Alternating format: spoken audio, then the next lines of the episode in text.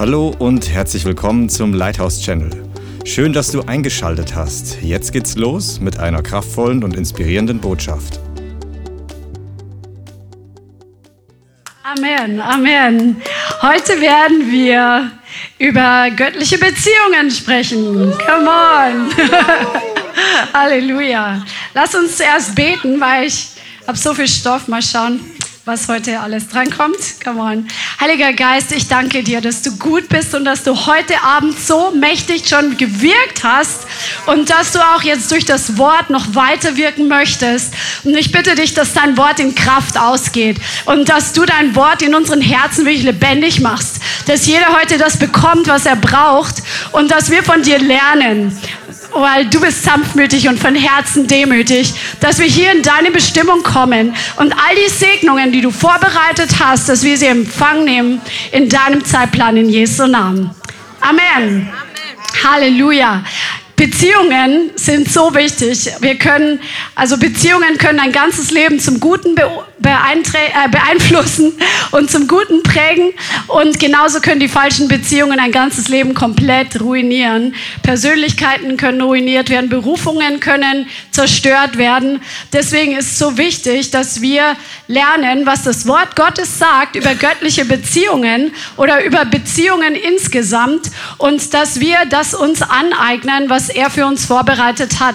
In 1. Korinther zum Beispiel steht in, Vers, in Kapitel 15, irrt euch nicht, schlechter Umgang verdirbt gute Sitten, werdet in rechter Weise nüchtern und sündigt nicht, sagt das Wort. Und es ist einfach so, dass wir als Christen, als Nachfolger von Jesus, dass es so wichtig ist, dass wir verstehen, dass unser Leben nicht starr ist, sondern dass wir durch verschiedene Phasen durchgehen, dass wir durch verschiedene Stadien durchgehen. Und ähm, dass das auch das Gleiche, was Beziehungen betrifft. Man wünscht sich immer oder denkt sich immer, es muss einmal, wenn man einen guten Freund gefunden hat, dass es für immer anhält. Aber es gibt einfach bestimmte Beziehungen auch für bestimmte Zeiten und auch für bestimmte Zwecke zum Beispiel, weil man ein Stück weit zusammen dem Herrn nachfolgt und in seinem Reich in einer Art und Weise investiert und baut. Und dann führt der Herr aber zum Beispiel eine von den beiden Personen in einen anderen Dienst weiter und dann trennen sich die Wege, ohne dass man jetzt ähm, irgendwie Probleme miteinander hatte. Aber dann ist einfach dieser Kontakt nicht mehr so stark da und der Austausch und es verändert sich einfach was in der ganzen Beziehung. Und deswegen wollen wir uns einfach heute mal anschauen, was das Wort sagt. Wichtig ist, dass wir Jesus vor allen Beziehungen nachfolgen. Amen. Nur wenn Jesus, wenn Gott die Nummer eins in unserem Leben ist, wie Christian gerade gesagt hat, und wir keine anderen Götter haben neben ihm, werden wir überhaupt erst in die Position kommen, die Beziehungen im Empfang zu nehmen, die der Herr für uns vorbereitet hat. Weil das Wort sagt, dass der Herr ein eifersüchtiger Gott ist und er sehnt sich nach dem Geist, den er in uns hat wohnen lassen. Amen. Amen. Also der Herr liebt dich und er will dich nicht teilen. Er will, dass du dein Herz mit keinem anderen in dem Sinn teilst, sondern dass er die Nummer eins ist und dass er die Nummer eins bleibt und dass die Nummer zwei dann irgendwann viel, viel weiter hinten kommt und nicht so ganz, ganz knapp neben ihm, sondern er will wirklich die Nummer eins sein. Amen. Halleluja. Er begegnet uns ja auch in verschiedenen äh, Dimensionen. Zum Beispiel, dass du ihn als Vater kennenlernst, dass du Jesus als Freund kennenlernst. Da offenbart er sich dir noch mal ganz anders, dass wir ihn auch als Bräutigam kennenlernen, als der, den wir heiraten werden. Come on. Dass wir ihn als Chef, als Herrn, als Meister wirklich anerkennen, dass wir ihn kennenlernen, auch in dieser Dimension und so viele andere Eigenschaften mehr, die wir auch schon zum Beispiel in den Namen Gottes sehen, möchte sich der Herr uns offenbaren in den verschiedenen Arten, wie er einfach die verschiedenen Facetten seiner Persönlichkeit. Er will schlicht und einfach für dich die Quelle sein für Liebe. Amen. Er will deine Quelle sein für emotionale Zuwendung für Bestätigung, für Erfüllung und Zufriedenheit. Er will deine Quelle sein für Verständnis. Er will dein engster Vertrauter sein. Er will deine Quelle sein für Trost. Er will deine Quelle sein für Rat und Weisheit und Verstand und Versorgung und all diese Dinge. So wie Martin gerade erzählt hat, du hast ihn als den Versorger neu erlebt und neu kennengelernt. Und dadurch ist dein Vertrauen zu ihm nochmal mega in die Höhe geschossen. Come on. Und es ist einfach so wichtig, dass wir das erkennen, dass Gott all diese Dinge für uns sein möchte und für uns auch da ist und wir das anzapfen dürfen, dass wir ihn in seinem Wort kennenlernen dürfen, in diesen verschiedenen Funktionen und dass wir dadurch ihn einfach nähen, uns nahen. Zum Beispiel das Wort sagt auch, du tröstest mich wie eine Mutter einen tröstet. Also der Herr tröstet uns auch so, wie Muttertrost aussieht. Das ist nochmal anders als der Vatertrost. Mütter sind ja sehr umsorgend, sehr beschützend und behütend. Und so können wir Gott auch in dieser Dimension kennenlernen. Amen. Und ähm, der Herr möchte, dass er allein diesen Platz ausfüllt und dass wir niemals Menschen brauchen, weil wir einen Mangel haben, dass sie diesen Platz ausfüllen, der nur ihm gehört. Amen. Das ist so die aller, aller wichtigste Grundlage für göttliche Beziehungen, auch für dein Leben. Die zweite Grundlage ist, dass du nicht als Einzelgänger geschaffen wurdest. Amen. Ein paar Leute sagen Amen. auf der anderen Seite, also auf der einen Seite hat Gott am Anfang den Menschen geschaffen. Er hat ihn bestimmt, über die Erde zu herrschen. Und er hat ihn in den Garten Eden gesetzt und hat dann gesagt, es ist nicht gut, dass der Mensch allein ist. Wir beziehen das oft auf Ehe, aber was ist denn aus Adam und Eva denn hervorgekommen? Ihre Kinder, ihre Kindeskinder, bis heute, bis wir dann irgendwann hervorgekommen sind. Und so gibt es einfach die Möglichkeit, Familie zu haben, es gibt die Möglichkeit, Beziehungen zu haben, Freundschaften zu haben. Und der Herr hat den Menschen nicht geschaffen, als Einzelgänger durchs Leben zu gehen. Halleluja. In guten, gesunden Beziehungen liegt viel Segen und göttliche Kraft. Und Satan weiß das ganz genau. Deswegen versucht er Ehen zu zerstören. Deswegen versucht er Familien zu zerstören. Und deswegen versucht er auch göttliche Ehepartner, dass die sich finden, äh, die füreinander bestimmt sind, dass die sich nicht finden. Er versucht es ähm, einfach zu verhindern. Er versucht Beziehungen auseinanderzureißen. Es ist einfach ein Geist der Zerstörung, der Beziehungen zerstören möchte, weil so viel Kraft in göttlichen Beziehungen beinhaltet ist. Er versucht mit allen Mitteln Menschen zu isolieren. Das ist sein Werk, zu zerstören, zu töten und zu verderben.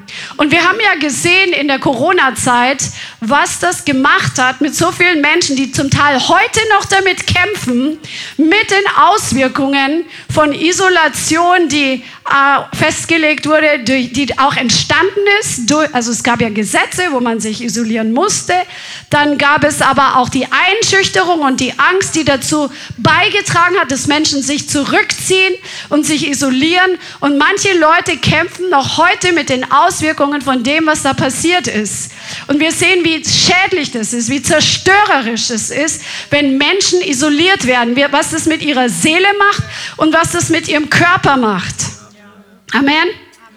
Deswegen äh, versucht der Feind auch Gemeinden und geistliche Dienste zu isolieren, weil jeder Dienst, den Gott geschaffen hat, jede Gemeinde, die Gott geschaffen hat, hat einen besonderen Charakter, wo Gott sagt, das ist dein Plan, zum Beispiel, ähm, den ich für dich habe in dieser Stadt oder in dieser Nation und die andere Gemeinde zum Beispiel, wir haben ja in Frankfurt auch eine sehr schöne Gemeinde, ähm, die sich ganz stark um das Rotlichtviertel kümmert, um die Drogenabhängigen. Das ist die Berufung auf dieser Gemeinde und das ist ein wertvoller Edelstein in dieser Stadt.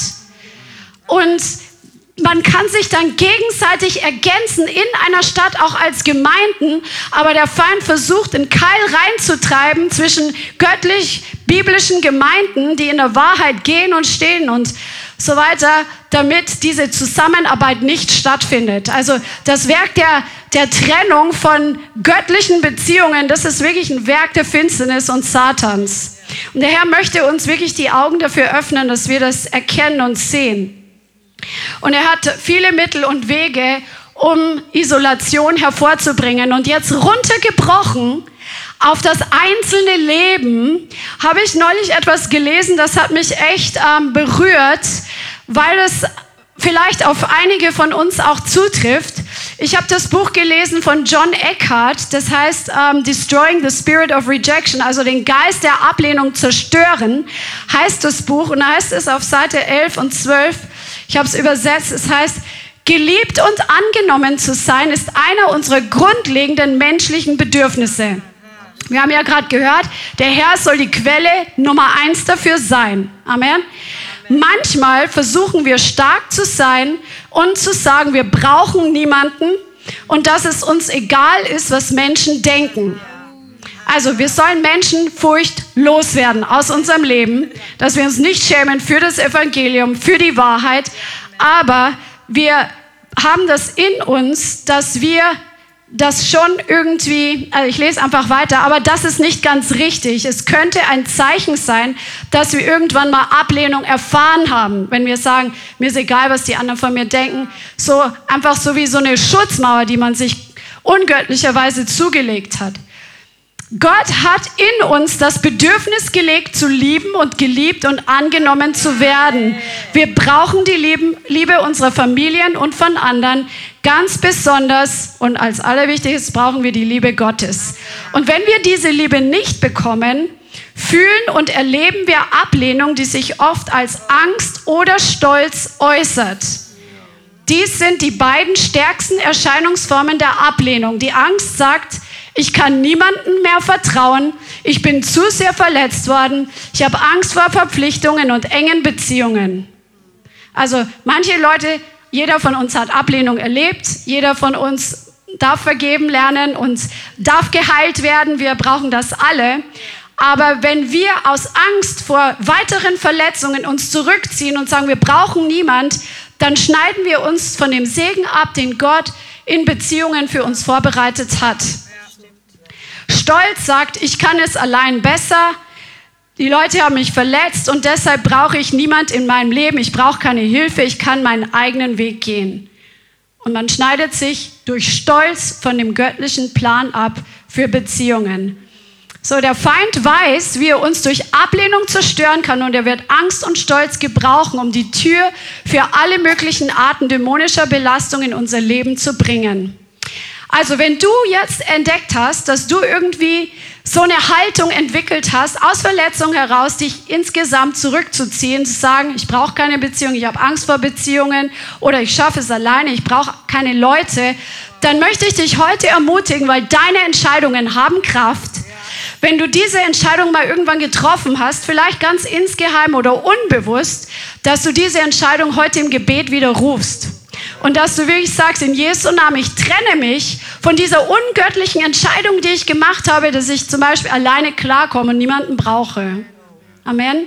Weil du, wie gesagt, du schneidest dich vom Segen Gottes ab. Und jetzt lasst uns nochmal anschauen, weil Beziehungen, wir wissen, dass Jesus uns ruft, seine Nachfolger zu sein. Und das ist das Erste, was auch getestet wird wenn wir ihm nachfolgen, ob wir ihn wirklich an die Nummer eins stellen. Und dazu schauen wir uns ein paar Bibelstellen an, wo Leute als Vorbilder für uns diese Entscheidung getroffen haben, denen wir nacheifern dürfen. Zum Beispiel in Matthäus 4, Vers 19. Jesus sagt zu den Jüngern am See, Matthäus 4, Vers 19, Kommt mir nach und ich werde euch zu Menschenfischern machen. Sie aber verließen sogleich die Netze und folgten ihm nach. Und als er von dort weiterging, sah er zwei andere Brüder, Jakobus, den Sohn des Zebedäus, und Johannes, seinen Bruder, im Boot mit ihrem Vater Zebedäus, wie sie ihre Netze ausbesserten, und Jesus rief sie. Sie aber verließen sogleich die Boote und ihren Vater und folgten Jesus nach. Also das ist wirklich der erste Schritt zu göttlichen Beziehungen, dass du Jesus nachfolgst, wenn er dich ruft und er ruft uns alle in die Nachfolge. Es gibt keine Kirchenwärmer, äh, Kirchenbänke, Wärmer Christentum, das gibt es nicht, sondern Jesus ruft uns alle in die Nachfolge und ob wir bereit sind, die engsten Angehörigen auch an nächster Stelle zu setzen und Jesus und die Nachfolge von Jesus an erste Stelle zu stellen. Und die haben es hier gemacht. Dann gibt es eine nächste Stelle, die wir uns anschauen. Lukas 14, Vers 25. Lukas 14, 25. Es gingen aber große Volksmengen mit Jesus und er wandte sich um und sprach zu ihnen, wenn jemand zu mir kommt und hasst nicht seinen Vater und die Mutter und die Frau und die Kinder und die Brüder und die Schwestern, dazu aber auch sein eigenes Leben, so kann er nicht mein Jünger sein. Und wer nicht sein Kreuz trägt und mir nachkommt, kann nicht mein Jünger sein. Also Jesus steckt die Maßstäbe ganz schön hoch, aber er ist es wert. Ihm allein gebührt das, weil er hat sein Leben gegeben. Er hat seinen Vater verlassen und ist hier auf diese Erde gekommen, in den Dreck, im Stall geboren, um dich und mich zu retten. Er hat auch den Vater verlassen. Und er, er ruft uns in die Nachfolge, dass wir es ihm gleich tun, dass wir die, die uns von den Beziehungen her emotional oft am nähersten sind, wo wir vielleicht in unserem alten Leben richtig enge Beziehungen hatten, dass wir das hinten anstellen, dass wir Jesus nachfolgen und dass wir ihn lieben und dass wir im Vergleich dazu, dass die Liebe zu Jesus fast viel größer ist und dass das andere wie Hass ist. Ja? Dass, dass wir, Jesus ist die Nummer eins und die anderen liebe ich mit der Liebe, die der Herr in mein Herz gegeben hat. Aber Jesus ist mein Leben. Und ich folge ihm nach. Und nicht nur theoretisch, weil viele Christen leben in einer Täuschung. Sie sagen, ja, ich liebe Jesus und ich folge ihm nach. Aber in der Praxis, was Christian vorher angesprochen hat, wie sie ihre Zeit verbringen, ist die Familie an erster Stelle dann leben sie in einer Selbsttäuschung. Da kannst du mal dein Leben einfach mal dran messen oder überprüfen. Dann gibt es eine andere Stelle, wo Jesus sagt, oder Petrus sagt zu Jesus, das ist Matthäus, äh, Markus 10, Vers 28, Markus 10, 28. Petrus begann und sprach zu ihm, siehe, wir haben alles verlassen und sind dir nachgefolgt. Weil das war, nachdem der reiche Jüngling Jesus nicht folgen wollte, weil seine Schätze ihm wichtiger waren. Und Jesus sprach wahrlich, ich sage euch, da ist niemand, der Haus und Brüder oder Schwestern oder Mutter oder Vater oder Kinder oder Äcker verlassen hat um meinetwillen und um des Evangeliums willen, der nicht hundertfach empfängt, jetzt in dieser Zeit Häuser und Brüder und Schwestern und Mütter und Kinder und Äcker unter Verfolgungen. Und in dem kommenden Zeitalter ewiges Leben und viele Erste werden Letzte und Letzte Erste sein. Jesus gibt eine Verheißung drauf, weil die Zerreißprobe ist manchmal groß, wenn dann die Erwartungen der Angehörigen kommen. Ja, du musst doch hier sein, du musst doch da sein, du musst doch dies tun, du hast doch das immer getan für mich und du sagst, nee, ich gehöre jetzt zu Jesus und ich folge ihm nachher, einen Plan für mein Leben. Und an dem Tag kann ich nicht, weil da bin ich auf der Straße evangelisieren. Und das ist für mich der Termin, den Gott mir gegeben hat, wo ich unterwegs bin. Und Jesus sagt, wenn wir diese Entscheidung treffen für ihn als Nummer eins und andere hinter uns lassen, dann werden wir einen Segen von ihm bekommen. Wir werden von ihm ähm, Väter und Mütter und Geschwister im Geist bekommen und Kinder bekommen, das ist viel mehr wert als das, was ich zurückgelassen habe. Und ich, das ist ein Zeugnis in meinem Leben, was ich echt sagen kann. Das, was ich wirklich mit blutenden Herzen an Beziehung hinter mich gelassen habe, wegen Jesus, weil er zu mir klar gesprochen hat, dass ich es tun soll. Und es war eine schwere Entscheidung in dem Moment. Wenn ich damals gewusst hätte, was ich heute weiß, dann hätte ich sofort gemacht. Aber in dem Moment blutet das Herz, da ist die seelische Bindung da zu der anderen Person. Und das sind die Erwartungen und du willst ja keinen verletzen. Aber wenn Jesus spricht, folge mir nach, dann hast du nur gewonnen, wenn du dich für ihn entscheidest. Und das, was du nachher bekommst dafür, das ist so, diese Beziehungen sind ganz anders. Es ist eine ganz andere Qualität dahinter. Amen. Amen. Halleluja. An einer anderen Stelle, das ist heute Bibelstudium, Trainingsabend. Markus Kapitel 3, Vers 31. Ihr lacht. Markus 3, 31. Und es kommen seine Mutter und seine Brüder. Also Jesus, seine Mutter, also Maria und die Brüder Jesu. Und sie standen draußen und sandten zu ihm und riefen ihn. Und eine Volksmenge saß um Jesus herum. Und sie sagten zu ihm, siehe, deine Mutter und deine Brüder und deine Schwestern suchen dich. Und er antwortete ihnen und spricht, wer sind meine Mutter und meine Brüder? Und er blickte umher auf die um ihn im Kreis sitzenden und spricht, siehe, meine Mutter und meine Brüder, wer den Willen Gottes tut, der ist mein Bruder und meine Schwester und meine Mutter. Ist das nicht gewaltig? Jesus sagt sogar, wie die Katholiken sagen, die Mutter Gottes, was ja nicht stimmt. Sie ist die Mutter von Jesus. Aber sie stand da und hat nach Jesus verlangt, die Geschwister. Und Jesus sagt, die, die hier sitzen, die den Willen Gottes tun, die sind mir näher als meine leiblichen Verwandten. Come on, wenn du Jesus seinen Willen tust, dann bist du ihm ganz nah. Dann nennt er dich Schwester. Dann nennt er dich Bruder. Ist das nicht gewaltig? So, das ist die wichtigste Grundlage, wenn du göttliche Beziehungen möchtest dass Jesus deine Priorität ist. Und dann ist es wichtig, dass wir verstehen, was Seelenbindungen sind. Und wir haben drüber gesprochen. Und falls du das Thema nicht kennst, was, du, was ist eine Seelenbindung, dann möchte ich dich ermutigen. Wir haben zwei, drei Videos. Ähm, gibt das einfach ein Lighthouse Center auf YouTube und Seelenbindungen. Da erkläre ich ganz im Detail, was Seelenbindungen sind. Und das ist, wenn wir eine emotionale Bindung zu einer Person aufbauen, und es gibt positive emotionale Bindungen, zum Beispiel zwischen Mann und Ehefrau. Aber es gibt auch negative Seelenbindungen, wo der Feind benutzt, um uns Schaden zuzufügen, weil wir uns emotional jemand geöffnet haben, weil wir ähm, engen Austausch hatten oder durch Intimität entstehen diese Seelenbindungen. Und über diese ungöttlichen emotionalen Seelenbindungen ähm, können einfach, kann der Feind uns quälen und uns knechten.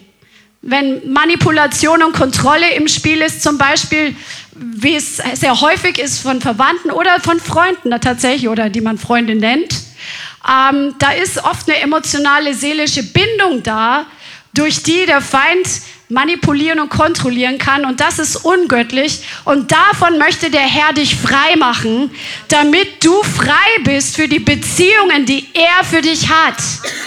Amen. Und deswegen ist es wichtig, dass du keine emotionalen ungöttlichen Bindungen aufbaust mit Menschen, wo der Herr nicht dafür, die der Herr nicht dafür bestimmt hat, dass du nicht dein Seelenleben jeden allen möglichen Leuten preisgibst, was in dir vorgeht. Oder man, bet, man sollte auch nicht einfach nur drauf los mit jemand beten, den man nicht kennt und sich öfter zum Gebet treffen, wenn man nicht weiß, wo der geistlich wirklich steht, weil man sich hier öffnet füreinander und dadurch Bindungen entstehen, wo der Feind knechten kann. Amen. Wo zum Beispiel religiöse Geister durch diese ungöttliche Seelenbindung kommen und denkst dir auf einmal, warum ist mein, meine Beziehung zu Jesus so tot und so trocken und ich lese Bibel und es ist nur wie so durch bis zur Decke und nicht weiter weil man was empfangen kann durch ungöttliche Seelenbindungen.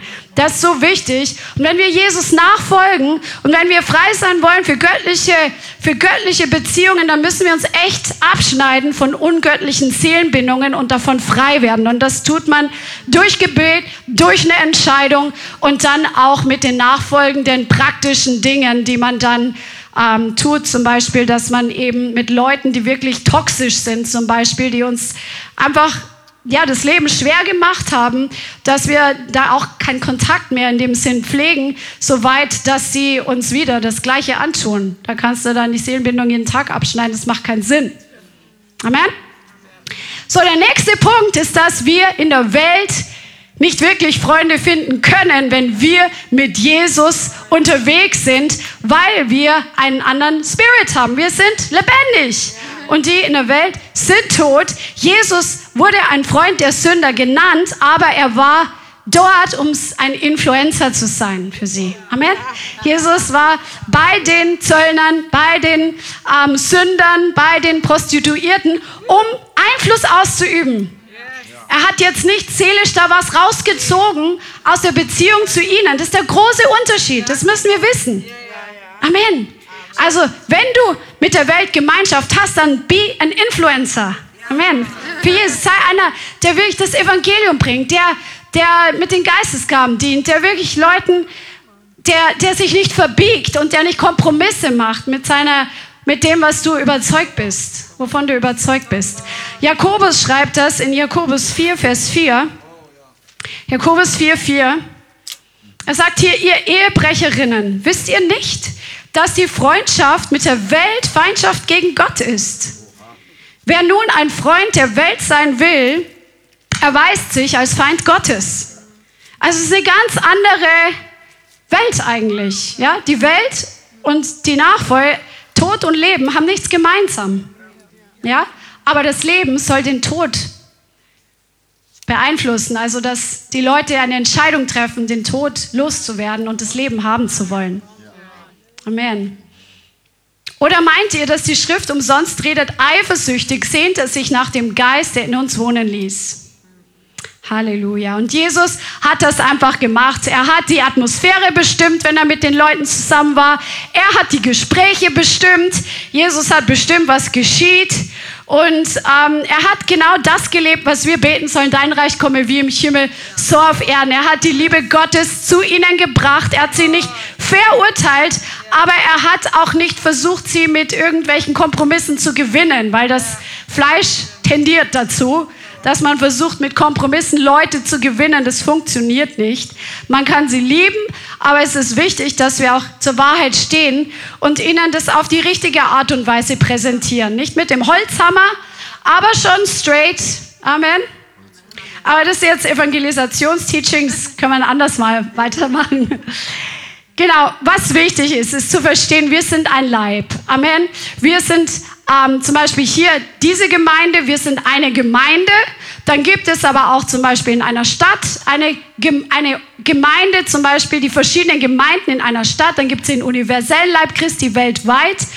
Und der Herr sagt, also alle, die von neuem geboren sind, wohlgemerkt, ja, Amen, nicht die, die nur irgendwelche toten Traditionen folgen, das ist nicht der Leib Christi in Gottes Augen. Und da schreibt Paulus ganz klar, dass wir wie ein Leib sind und dass wir ein Körperteil das andere braucht. Dein Finger braucht das Rückenmark und deine kleine Zehe, die braucht die, die, die Nerven. Ja, deine kleine Zehe, die braucht den Fuß und das Bein und kein einziges Körperteil kann alleine existieren.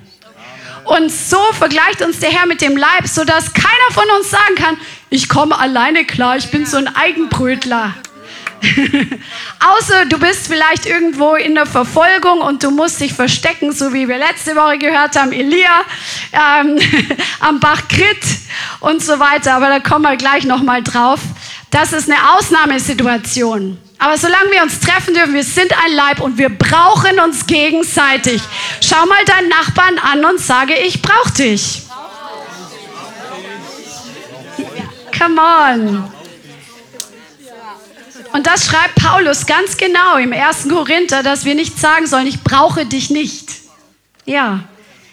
Dann gibt es natürlich auch falsche Einheit. Das ähm, ist wieder ein anderes Thema, wo wir versuchen, Einheit zu haben und dann Wahrheiten aus der Bibel weglassen, um so eine Scheineinheit zu haben. Das ist nicht die Einheit und nicht die Art von göttlicher, geistlicher Einheit, die der Herr vorgesehen hat. Jesus hat ganz klar gesagt, hütet euch vor dem Sauerteig der Pharisäer und dem des Herodes. Also wir sollen uns hüten vor Religion und vor Heuchelei, die ansteckend ist, die übergeht und die dazu bewirkt, das habe ich heute irgendwie gelesen, ähm, der Sauerteig bewirkt, dass der Teig hochgeht. Also es wird größer, macht sich dann groß. Und der Sauerteig des Herodes, da kann man jetzt verschiedene Dinge ähm, sagen, was das sein könnte, weil Jesus erklärt es nicht genau. Es kann ein politischer Spirit sein, es kann aber einfach auf Weltlichkeit sein, weil er war extrem weltlich und selbstfokussiert. Und das gibt es auch im Leib Christi. Ja? Also es gibt die Christen, die super religiös sind und die gesetzlich sind und das, das ist ansteckend, so ein Heuchelei-Geist, ja. Wenn wir mit denen enge Gemeinschaft haben, dann färbt das in einem gewissen Sinn ab. Aber dann gibt es auch Christen, die wiedergeboren sind und weltlich leben. Auch das färbt ab. Ja, ich trinke halt da hochprozentigen Alkohol und ja, wir machen halt da mal solche Partys, wo alle möglichen Ausschweifungen passieren. Das ist Weltlichkeit, das hat nichts mit einem heiligen Lebensstil zu tun, zu dem der Herr uns gerufen hat. So, und jetzt kommen wir zu dem Thema Isolation. Weil darum geht es, weil der Feind einen Plan hat, auch heutzutage, wo so viele Leute an ihren elektronischen Geräten zu Hause sind und nicht mehr Live-Connections pflegen, dass wir in Isolation kommen können und der Feind will das gebrauchen, um uns von göttlichen Beziehungen fernzuhalten. Amen. Isolation ist nicht immer vom Teufel. Isolation kann für eine bestimmte Zeit von Gott sein. Aber nicht jede Isolation sollte man glorifizieren, weil nicht jede Isolation von Gott geschenkt ist. Aber zum Beispiel, ich gebe euch jetzt ein paar Beispiele von Leuten in der Bibel, die mal isoliert waren. Johannes der Täufer war bis zum Tag seines Auftretens in der Wüste.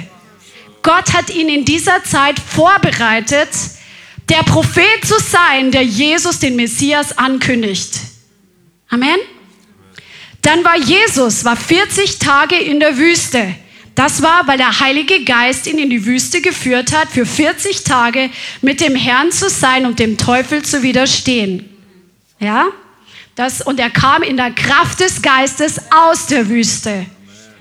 Paulus war nach seiner Bekehrung elf Jahre in Tarsus. Und er schreibt in den Briefen auch von Sachen, die er da erlebt hat. David war aufgrund von Verfolgung zwar nicht ganz allein, aber er konnte sich nicht frei bewegen. Er war in einem gewissen Sinn isoliert, aber zu ihm haben sich die Verbitterten gesammelt, die Verschuldeten und er hat sie zu Kriegern ausgebildet. Come on. Josef als er von seinen Brüdern verkauft wurde, war für eine Zeit isoliert. Aber er ist nicht bitter geworden und er hat erlaubt, dass in dieser Zeit dieser Isolation Gott sein Herz formt als Vorbereitung für das, was der Herr mit ihm als Plan vorhatte. Mose war aufgrund seiner Flucht isoliert, weil er jemand getötet hat. Elia war aufgrund der Verfolgung von der Regierung isoliert. Gott hat ihm gesagt, jetzt musst du schnell in die Wüste abhauen, weil das wird jetzt lebensgefährlich. Und wir haben letzte Woche gehört, er war isoliert zwei, über zwei Jahre, bis Gott, also er ging dann auch zur Witwe, aber Gott hat dann zu ihm gesagt, jetzt zeig dich Ahab. Und was darauf folgt, wer die Predigt nicht gehört hat, ähm, könnt ihr euch die gerne noch anhören. Die Isolation ist in sein Herz gekommen, weil er wusste, dass es hundert andere Propheten gibt, die Obadja gerettet hat. Und am Berg Kamel sagte, ich bin der allein übrig gebliebene. Am Berg Horeb sagt er zweimal, ich bin allein übrig geblieben. Er hat die Isolation in sein Herz reingelassen und das war nicht gut. Deswegen, wenn, wenn es eine Zeit der Isolation in deinem Leben gibt, aus bestimmten Gründen, dann erlaube der Isolation nicht deine Seele zu übernehmen und dich zu bestimmen. Daniel und seine drei Freunde waren am Königshof isoliert von ihrem Volk. Und sie haben das Beste draus gemacht. Sie haben Gott die Ehre gegeben. Sie haben die Zeit genutzt, weg zu sein von ihrem Volk, um wirklich dem Herrn inmitten von schwierigsten Umständen nachzufolgen und ihr Leben wirklich aufs Spiel zu setzen, um seines Namens willen. Und sie haben Gott damit verherrlicht. Andere wie Jeremia wurden vom Feind isoliert, damit sie nicht mehr prophezeien, ins Gefängnis gesteckt. Paulus war später in Gefangenschaft in Rom und er war in einer Herberge und dann in einer Mietwohnung zwei Jahre lang. Aber er war zwar in einem gewissen Sinn isoliert, aber er war nicht allein, weil er hat diese Zeit genutzt, um alle, die zu ihm kamen, das Evangelium zu predigen und ihnen die Wege Gottes zu lehren. Also hier sehen wir an den verschiedenen Beispielen, es gibt manchmal eine von Gott bestimmte Isolation in unserem Leben, die zur Zubereitung und Begegnung mit ihm dient. Wenn wir zum Beispiel in einer Position sind, wo uns Menschen zu wichtig werden, wo wir in Gefahr laufen, dass die Beziehung zu Menschen uns zu wichtig werden und Gott verdrängen, dass wir unsere Nahrung aus ihrer Anerkennung zum Beispiel ziehen, dann möchte Gott uns vielleicht, wenn wir es nicht anders lernen, eine Zeit lang isolieren, damit wir von ihm allein seelisch auch abhängig werden.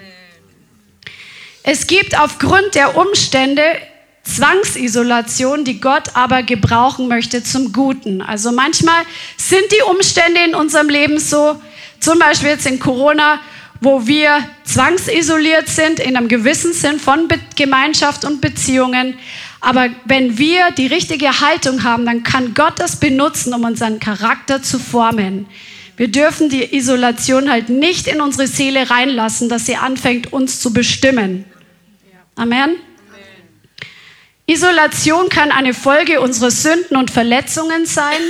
Zum Beispiel, wenn wir mit dem Geist der Ablehnung kooperiert haben wenn wir mit dem Geist des Stolzes kooperiert haben oder wo wir Verletzungen, die Herrschaft in unserem Leben gegeben haben und so weiter. Da möchte der Herr dich wirklich freisetzen. Seine Heilung ist immer für dich da. Du kannst zu ihm kommen. Du kannst heil werden. Du kannst frei werden von all den Wunden, die du in deiner Vergangenheit empfangen hast oder einfach Buße tust und der Herr will dich freisetzen. Und dann gibt es ungöttliche Isolation, die der Feind sendet. Und wenn wir ihr nicht ausweichen können, dann sollten wir wirklich diese Zeit ganz bewusst dem Herrn geben und sagen, so wie bei Josef, ich erlaube nicht, dass Bitterkeit in mein Herz kommt, sondern ich erlaube dir, dass du darüber regierst und dass du darüber herrschst.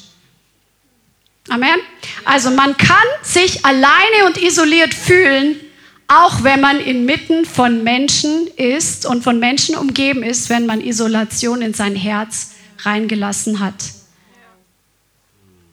Und manches von uns sind schon so lange isoliert, dass wir uns daran gewöhnt haben und den Plan und die Wichtigkeit Gottes für göttliche Beziehung für unser Leben gar nicht sehen können. Möchtest du was dazu sagen?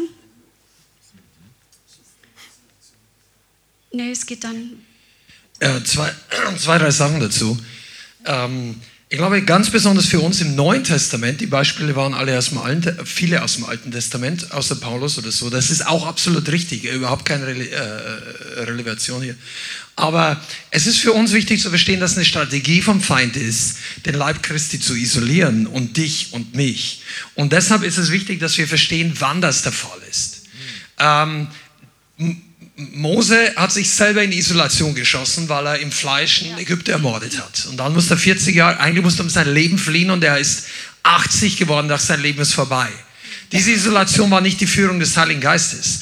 Die Art und Weise, wie Josef in Gefangenschaft kam, man kann darüber diskutieren. Meine persönliche Meinung, das muss jetzt nicht glauben, aber das ist meine Meinung, dass die Berufung Gottes hätte sich auch anders entwickeln können, wenn er mit seinen Brüdern anders umgegangen wäre, weil er die, die Verfolgung seiner Brüder sich teilweise selber zugezogen hat, weil er die Fehler seiner Brüder dem Vater äh, immer verplappert hat und den Hass äh, auch zum Teil selbst verschuldet zugezogen hat, zum Teil aber auch nicht. Für uns ist jetzt wichtig im Neuen Testament, dass wenn wir Jesus nachfolgen, wird es manchmal challenging. Aber die Gemeinde ist als äh, Organismus geschaffen. Als solche, wie Bianca gesagt hat, wir brauchen uns gegenseitig. Der Feind hat den Plan, dich und mich zu isolieren aus dem gesunden, guten Gemeindeumfeld. Wie macht er das? Zeitprobleme, äh, Geld vielleicht für einige, die äh, Finanzen brauchen, um regelmäßig herzukommen oder in deine Gemeinde. Durch Ärger, Zorn, Verbitterung, Enttäuschung oder grundsätzliche Laschheit und Lauheit. Der sagt, okay, nein, ich gehe ja Sonntag hin, der Rest, ach nein, das ich. Und das ist erst seit drei Jahren so, das schaue ich mir online an. Ja, die Predigt war schon gut, ich schaue es mir nochmal an. Nichts dagegen, wenn du Spätdienst hast und du kannst es nicht oder wenn du grundsätzlich einmal in acht Wochen, keine Ahnung. Aber wenn, du, wenn das dein Lebensstil ist, dann benutzt Gott das, äh, der Teufel benutzt es, um dich zu isolieren. Und das ist eine ganz wichtige Sache. Ich möchte noch mal kurz daran erinnern, als Corona für uns als Gemeinde aktuell war und in Deutschland für acht oder zehn Wochen die Gottesdienste öffentlich verboten waren und wir haben uns da, deshalb gibt es den Livestream, darauf eingelassen, sagen wir, wir werden jetzt mal schauen, wie das weitergeht und wir machen Livestream. Die Leute treffen sich zu Hause in kleinen, diese Art von Gruppen, die noch legal waren, Watchgroups, Gebet füreinander. Und in dieser Zeit hat man gemerkt, dass es schwieriger wird in der Nachfolge, wenn du einfach auseinandergetrennt bist. Der Jubel, die Gemeinschaft, die Freude, all das möchte der Teufel dir rauben. Deshalb ist es total wichtig, dass du dem Geist der Isolation widerstehst. Es gibt, wird Leute, Christen geben, die nicht verstehen, wie du dem Herrn nachfolgst. Und die werden können unter Umständen zu einem Werkzeug werden, dich von dem zu isolieren, was deine Berufung ist. Weil sie verstehen nicht, warum man so nachfolgen muss. Sie haben sich ein anderes Leben zurechtgelegt. Das, das, das. Und sie wollen, dass das niemand in Frage stellt, oder zumindest du nicht oder ich.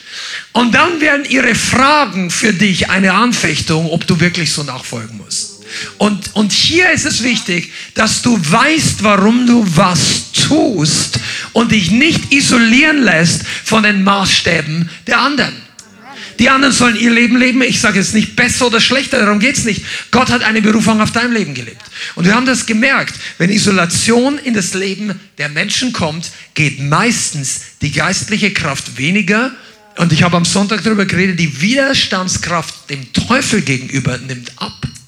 Die Selbsttäuschung nimmt oft zu.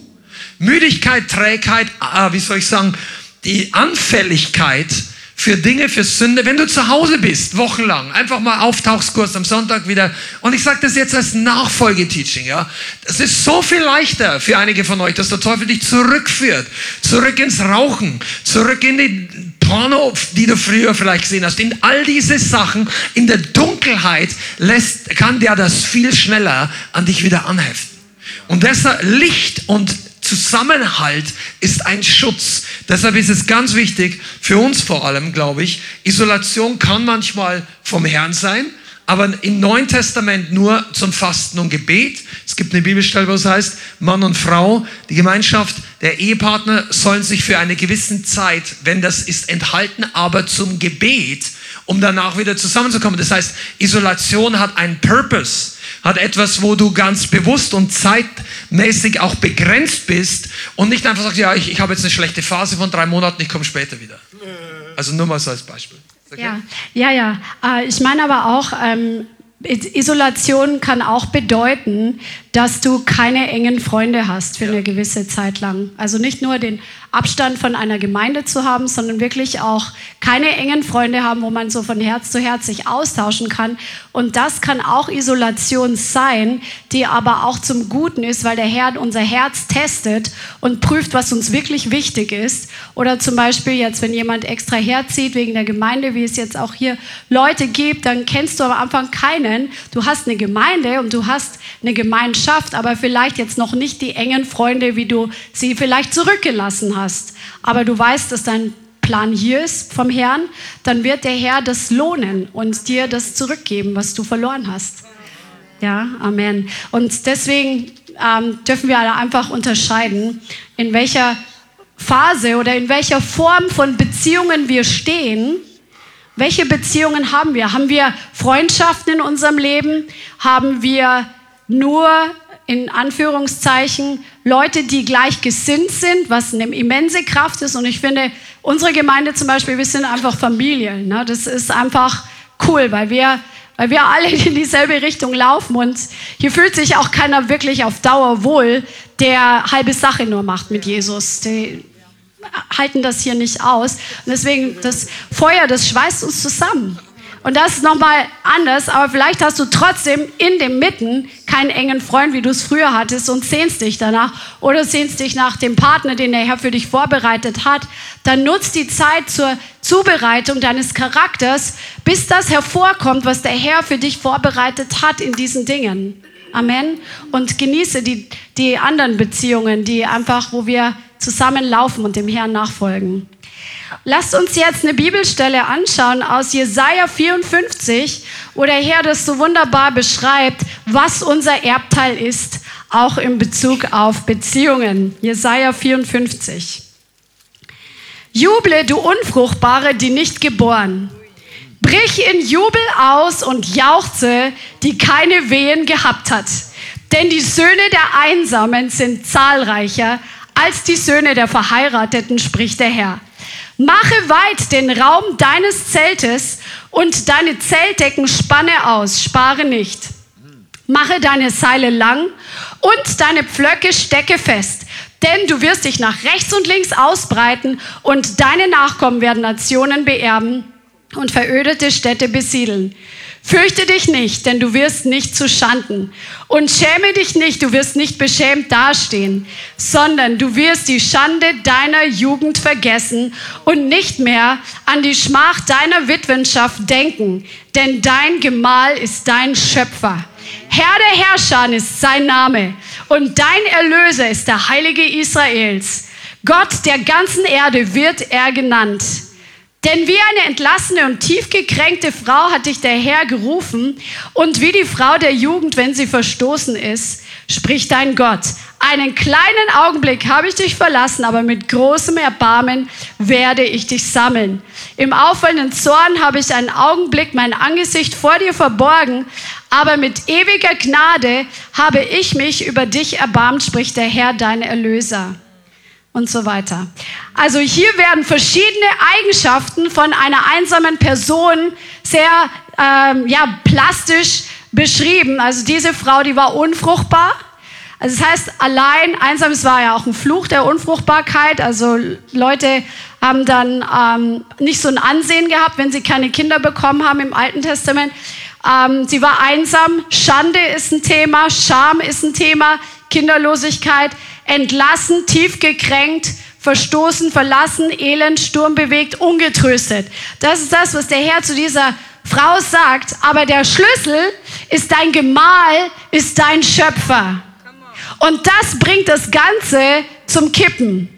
Das bringt das Ganze in einen Shift hinein, in eine Wende hinein, wo der Herr sagt, es, du wirst viele Kinder haben, du wirst viele Nachkommen haben, du wirst zu wenig Platz haben, weil du so viel werden wirst, du wirst dich ausbreiten, Jubel und Jauchzen wird da sein, Gnade, Erbarmen, Frieden, Erbe wird da sein, Schutz wird da sein, du wirst stabile Kinder haben. Also es steht bis zum Vers 17, kannst alles durchlesen.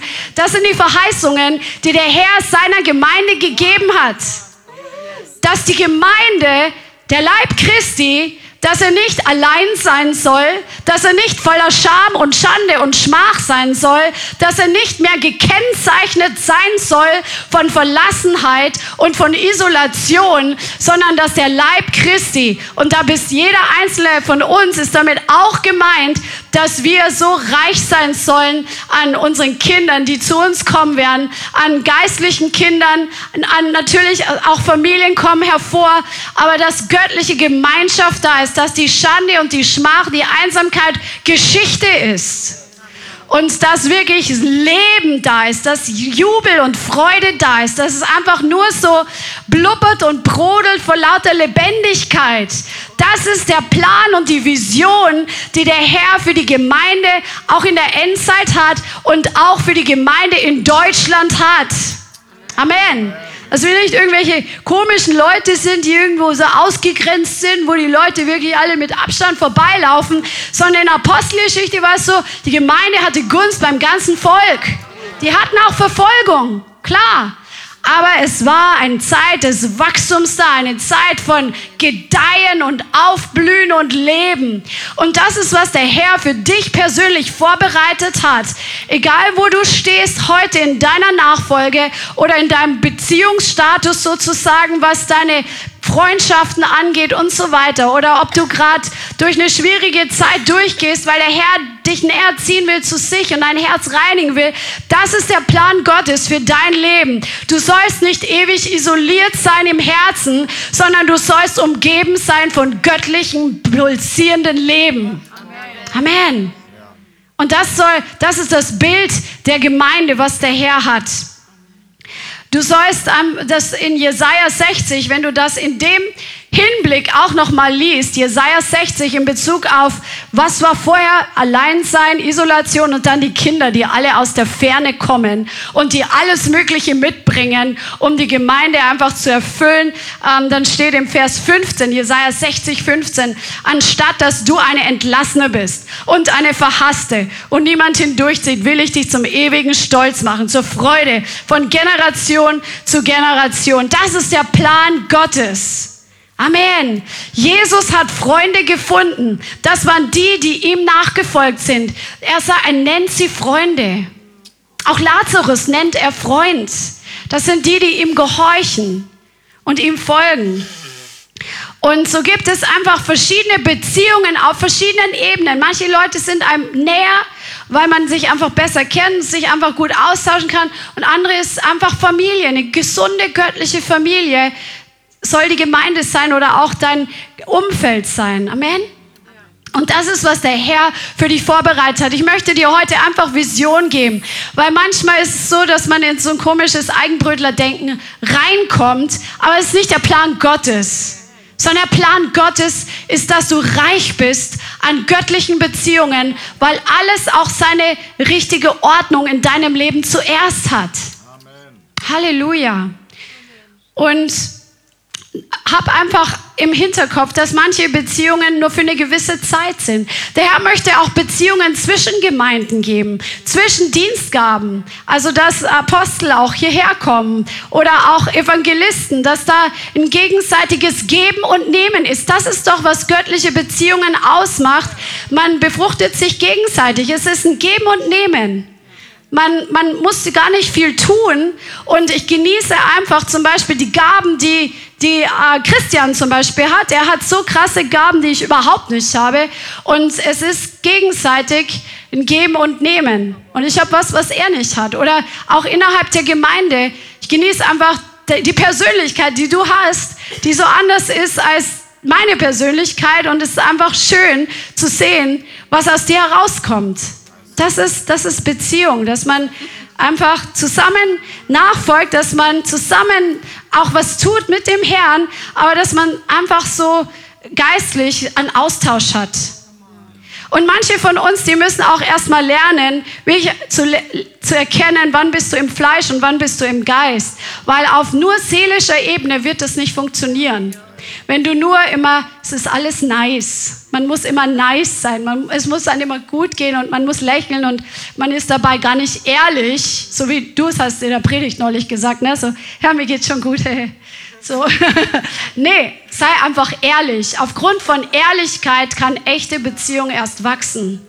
Wenn dieses oberflächlich, ich mache dir was vor und mir selber auch, das bringt überhaupt nichts, sondern echte Beziehungen, göttliche, gute Beziehungen sind mit Ehrlichkeit oder auf Ehrlichkeit gebaut. Also wir haben gelernt, auch heute, echte Einheit beginnt im Geist, okay? Beziehungen nicht auf seelischer Ebene gegründet. Ich erwarte nicht, dass der andere meine seelischen Bedürfnisse befriedigt. Amen oder bedient, sondern ich hole mir meine Anerkennung vom Herrn, meine Liebe und aus dem heraus kann ich einfach ein Segen sein für andere. Und echte Beziehungen sind auch nur dann stabil, wenn du ehrlich zu dir selbst und zu anderen bist. David Hogan hat mal gesagt, nice is a devil. Also dieses Nettigkeitsding ist es ein Teufel. Ja, wir sollen freundlich sein, das ist eine Frucht des Geistes. Echte Freundlichkeit ist ja in der Wahrheit, in der Ehrlichkeit. Aber dieses Nettigkeitsding, das ist, das ist wirklich ähm, aus der Hölle. und echte Beziehungen sind, wie gesagt, ein ewiges, ein gegenseitiges Geben und Nehmen.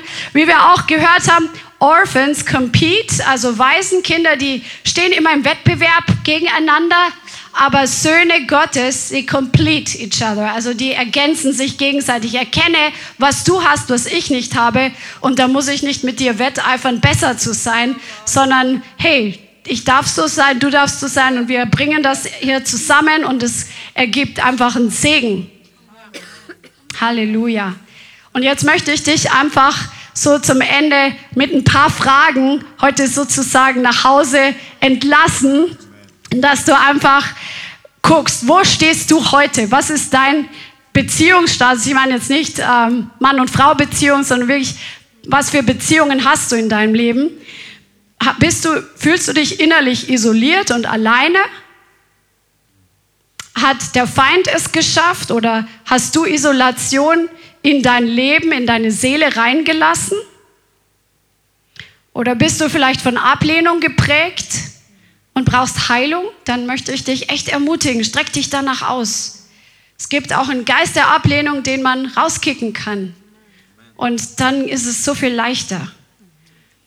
Bist du von der seelischen Befriedigung durch andere Menschen abhängig oder holst du dir das vom Herrn? Und dann, wie ist deine Beziehung mit dem Herrn? Folgst du ihm mit ganzer Kraft? Oder gibt es Menschen, wo du in deiner Nachfolge wegen diesen Menschen Kompromisse machst? Dann ist es Zeit, in diesem Punkt wirklich Buße zu tun, weil der Herr ist eifersüchtig. Erlaube einfach dem Heiligen Geist die nächsten Tage in diesem Bereich zu dir zu sprechen, wo du heute stehst und fange einfach an, dafür zu beten, weil alles hat seine Zeit. Und Ryan Lestrange, Apostel, hat es so cool gesagt, göttliche Beziehungen werden im Himmel geschlossen. Und dann fang einfach an, dafür zu beten, dass im göttlichen Timing göttliche Beziehungen sich in deinem Leben manifestieren, jetzt wo es um engere Freundschaften geht oder um den Partner fürs Leben, was auch immer wofür du Glauben hast oder wonach du dich sehnst, wo du weißt, es ist eine göttliche Sehnsucht in dir. Und für alle, die ungöttliche Isolation so Art glorifiziert haben, trenne dich davon und erkenne, was der Plan Gottes ist, nämlich du sollst reich sein an göttlicher Familie und an göttlichen Beziehungen. Amen. Halleluja. Preis dem Herrn. Halleluja. Ein Gedanke nochmal. Wir alle sehnen uns ja nach diesen qualitätsgöttlichen Beziehungen und oftmals kommen die nicht so schnell, wie wir es uns wünschen. Äh, bei, nebenbei gesagt, du brauchst auch nicht 20 Leute, mit denen du super göttlich gute Beziehungen hast. Das ist vielleicht eine unrealistische Erwartungshaltung, okay?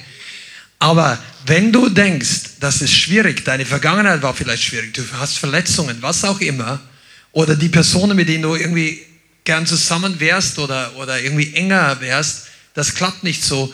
Beginn das immer, deine Beziehungen immer im Glauben zu sehen. Sei du derjenige, der das austeilt, was du gerne empfangen möchtest. Göttliche Beziehungen sind eigentlich Geberbeziehungen. Sagst du, okay, ich kann aber nicht immer geben. Amen.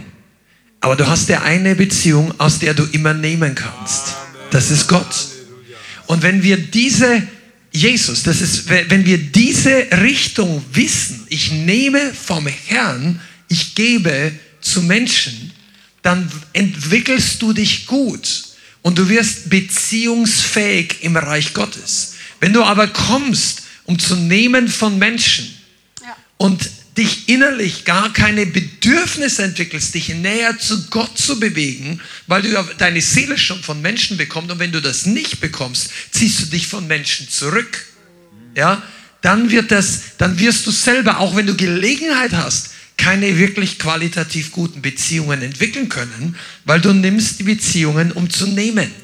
Jetzt ist es natürlich normal, dass wir geben und nehmen, aber das muss ein gesundes Maß sein. Und, und was in der Welt gesund oder in Anführungszeichen gesund ist, ist nicht das Gleiche, was im Reich Gottes und in der Gemeinde gut und gesund ist. Amen. Deshalb müssen wir das lernen. Und wenn du beginnst zu lernen, dass du immer von Gott nehmen kannst und deine Geschwister Gott dir so zur Seite stellt oder Möglichkeiten gibt, um dir zu zeigen, um dir geben zu lehren, das ist ein Geheimnis. Ich meine, da könnte man eine Stunde reden. Wir machen aber aber Schluss in einer Minute. Aber nimm das mal als Gedankenanstoß mit.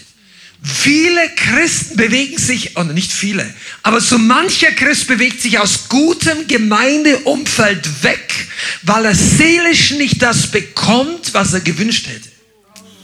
Während aber Gott gibt und es wie eine geistliche Dusche ist, was er austeilt, aber die Leute waren auf seelischer Ebene auf Erwartungshaltung und es war nicht da, was sie sich gewünscht hätten und sie denken, hier bekomme ich nicht, was ich möchte, während Gott sagt, du hast aber, was du brauchst.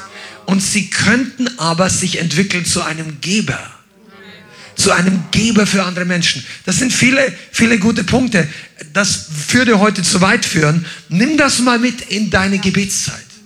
Meditiere, denke mal über dieses Thema nach. Auch du zu Hause. Warum, welche Beziehungen hatte ich in den letzten fünf Jahren oder vielleicht auch als Christ? Was war gut, was war nicht so gut? Wo war ich Geber, wo war ich erster Linie Nehmer? Und wo hat es auch gelegen? Woran hat es gelegen? Kennt ihr das? Also, das ist gut, mal nachzudenken.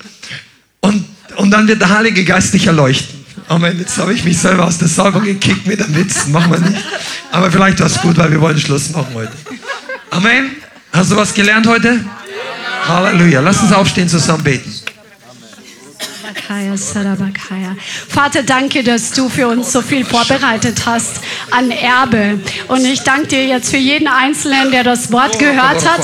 Und ich bitte dich, Vater, dass du uns göttliche Vision gibst für unser Leben in Bezug auf Beziehungen, aber dass du uns auch zeigst, wo wir heute stehen und wo du an unserem Herzen noch arbeiten möchtest. Und ich bitte dich, Heiliger Geist, dass du einfach über uns brütest und uns an das erinnerst, was wir brauchen und was wichtig ist. In Jesu Namen. Vielen Dank fürs Zuhören. Wir hoffen, die Botschaft hat dich inspiriert und weitergebracht. Diese und noch mehr Botschaften findest du auch als Livestream auf unserem YouTube-Channel, zusammen mit Live-Worship und vielen bewegenden Zeugnissen. Wir würden uns freuen, wenn du auch mal in unserem Gottesdienst vorbeischaust. Alle Infos dazu findest du auf unserer Webseite, auf Facebook oder Instagram. Links dazu findest du in der Beschreibung. Schreib uns gerne dein Zeugnis oder dein Gebetsanliegen unter info at lighthouse.center. Tschüss und bis zum nächsten Mal.